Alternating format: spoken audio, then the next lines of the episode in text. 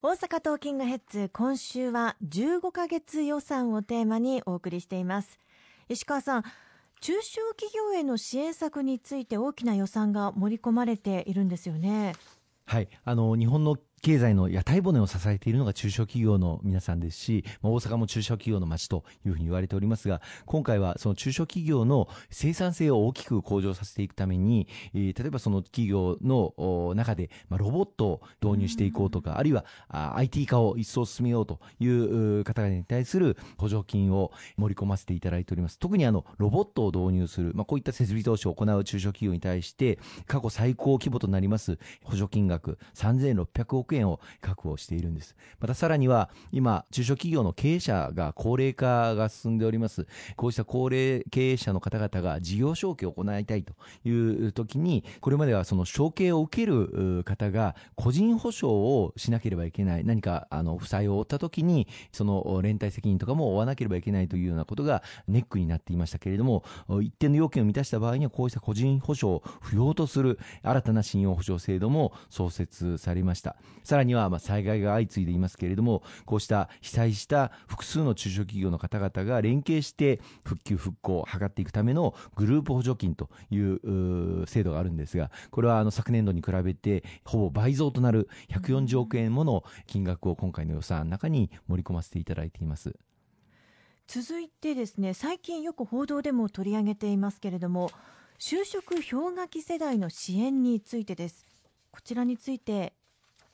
お話いただけますでしょうか？はい、あの1990年代の半ばから、まあ、2000年代、まあ、ちょうど私が大学卒業したのが1996年だったんですけれども、まあ、この頃、まあ、就職氷河期ということが、まあ、言われました、まあ、バブルが崩壊をして、えー、その後の日本の経済の低迷が、まあ、スタートした時期、えー、そして、まあ、団塊ジュニアの、まあ、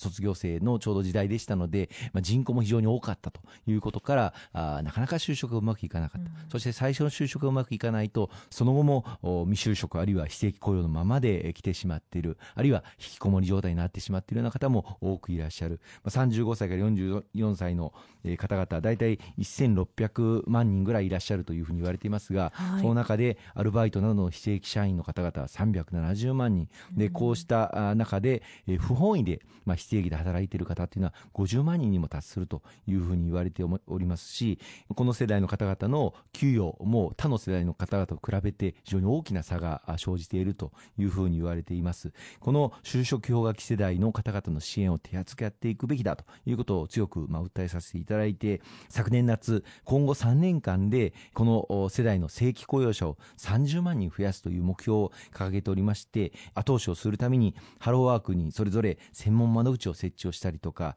あるいは企業の方々に就職氷河期世代の方々を採用する場合に助成金をお支払いするとか、こういった内容が今回の予算の中に盛り込まれております。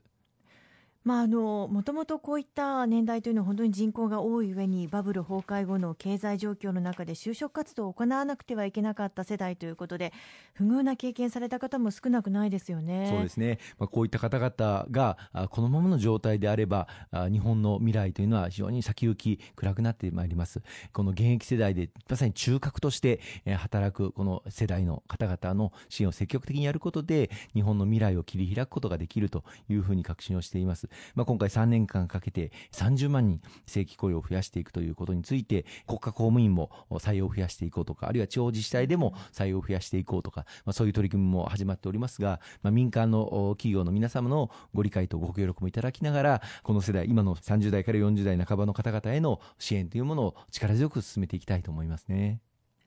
そして農業方面にも予算が組み込まれていますよね。はい。国会でも審議をいたしました日米貿易協定。これがまあ国会で批准されまして、今年の1月から発行いたします。また、あの、環太平洋連携協定、いわゆる TPP11。まあ、もともとアメリカも入れて12カ国で議論していたんですが、アメリカが離脱をしてしまったので、TPP11 という形でスタートしています。さらには、日 EU EPA 協定。これも昨年発行していますが、こうした経済連携が去年、今年と大きく進展をしております。このことによって安い農産品がたくさん入ってくるのではないか、うん、まあ、こうしたことを農家の方々、まあ、懸念をされておりますので、こうした農家の方々への支援策を力強く進めるとともに、この経済連携というのは、実は日本の農産品を海外に売り出すことにも大きく資するものなんですね。例えば今回の日米貿易協定によって、日本の和牛、これをアメリカに輸出をする枠というのが大幅に広がりました。こうした日本の和牛の輸出促進や、あるいは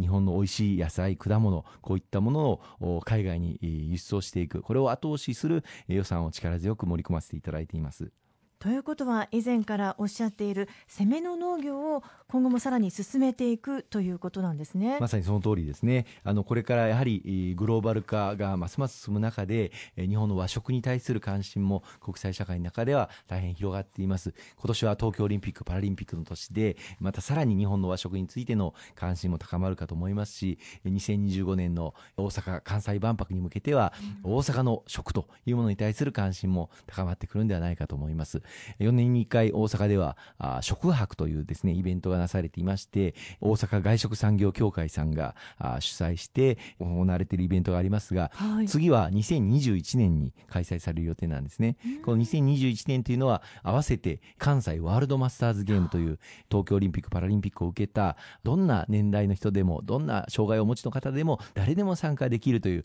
世界の障害スポーツのイベント祭典が関西の地で行われます。これも世界中から注目が集まると思うんですが、これに合わせて食博も開催されることになっておりまして、力強く後押しをしていきたいと思います。実はその次の食博は2025年に行われる予定ですので、はい、大阪・関西万博の年にまさにまた世界中から大阪・関西の食について関心が高まる。そしてこの大阪の地でも様々な農家の方々が大阪門といいまして大阪産の農産物を育てていらっしゃいますけれども、これに対する注目が集まるんではないかなということを期待をしております。大阪の盛り上がりさらに続いていきますね。そうですね。あの大阪にも大変美味しい食材がたくさんあります。こうしたものを世界中の方々に知っていただいて、そして輸出を促進をしていく。うん、これによって大阪の農家の方々の後押しをしていきたいなと思いますね。ありがとうございます。今週もたくさんお話しいただきましてありがとうございました。